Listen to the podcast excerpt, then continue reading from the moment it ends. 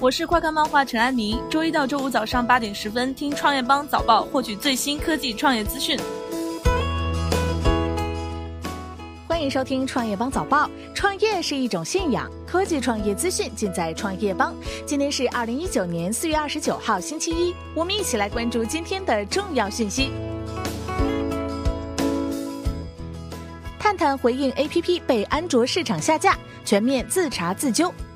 社交软件探探目前在安卓市场已被下架，仅在苹果的应用商店可下载。有消息称，或与传播污秽色情有关。探探官方回应称，已经从应用商店获悉，探探 APP 因为违规被从应用商店下架整改。我们将积极配合有关部门，全面自查自纠，深入开展整改，自觉维护健康绿色的互联网生态。小米回应有品特殊激励需放弃年终奖。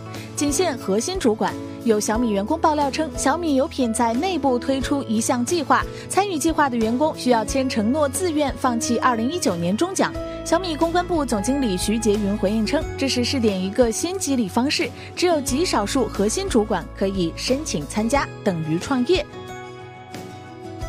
滴滴上线特惠拼车功能。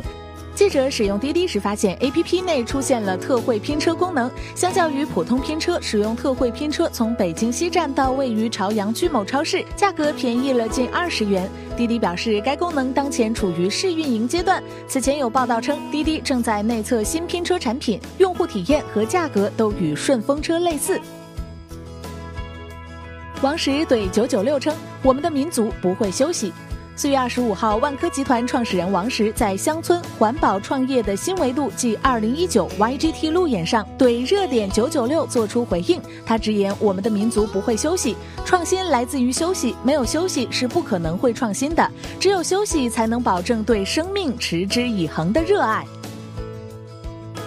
华为五 G 研发支出去年高达一百五十三亿美元，超过苹果、三星。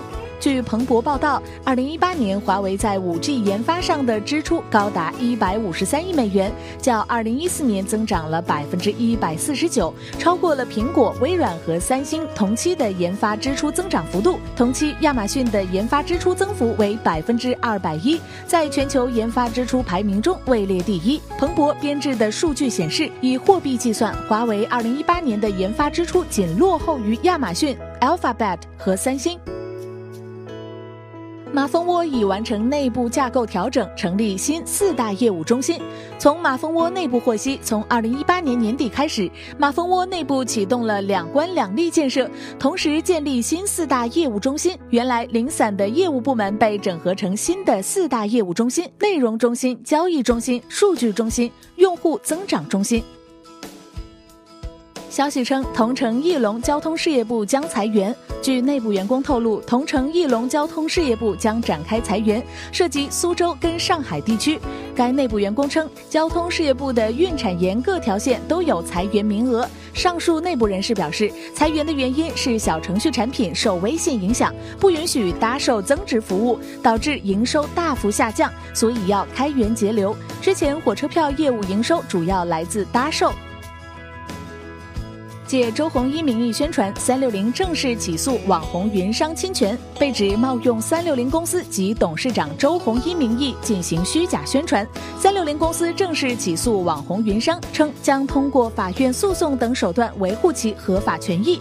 根据公开信息显示，网红云商在宣传推广过程中，一直擅自将三六零董事长周鸿祎、三六零投资作为重点宣传噱头，在线上线下多个渠道使用周鸿祎的肖像。进行宣传，误导公众认为周鸿祎与网红云商存在投资关系。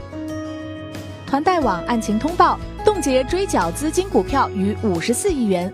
东莞市公安局发布团贷网案情通报，截至四月二十七号，团贷网案件累计冻结涉案账户三千两百一十三个，冻结资金三十三点五一一亿元，累计追缴冻结转移隐匿资金十二点一亿元，冻结涉案公司、关联公司的证券账户三十八个，冻结股票市值和资金余额共九点二二六亿元。此外，目前累计查封扣押涉案房产五十套，土地两块，飞机两架，汽车四十八辆。物品一批。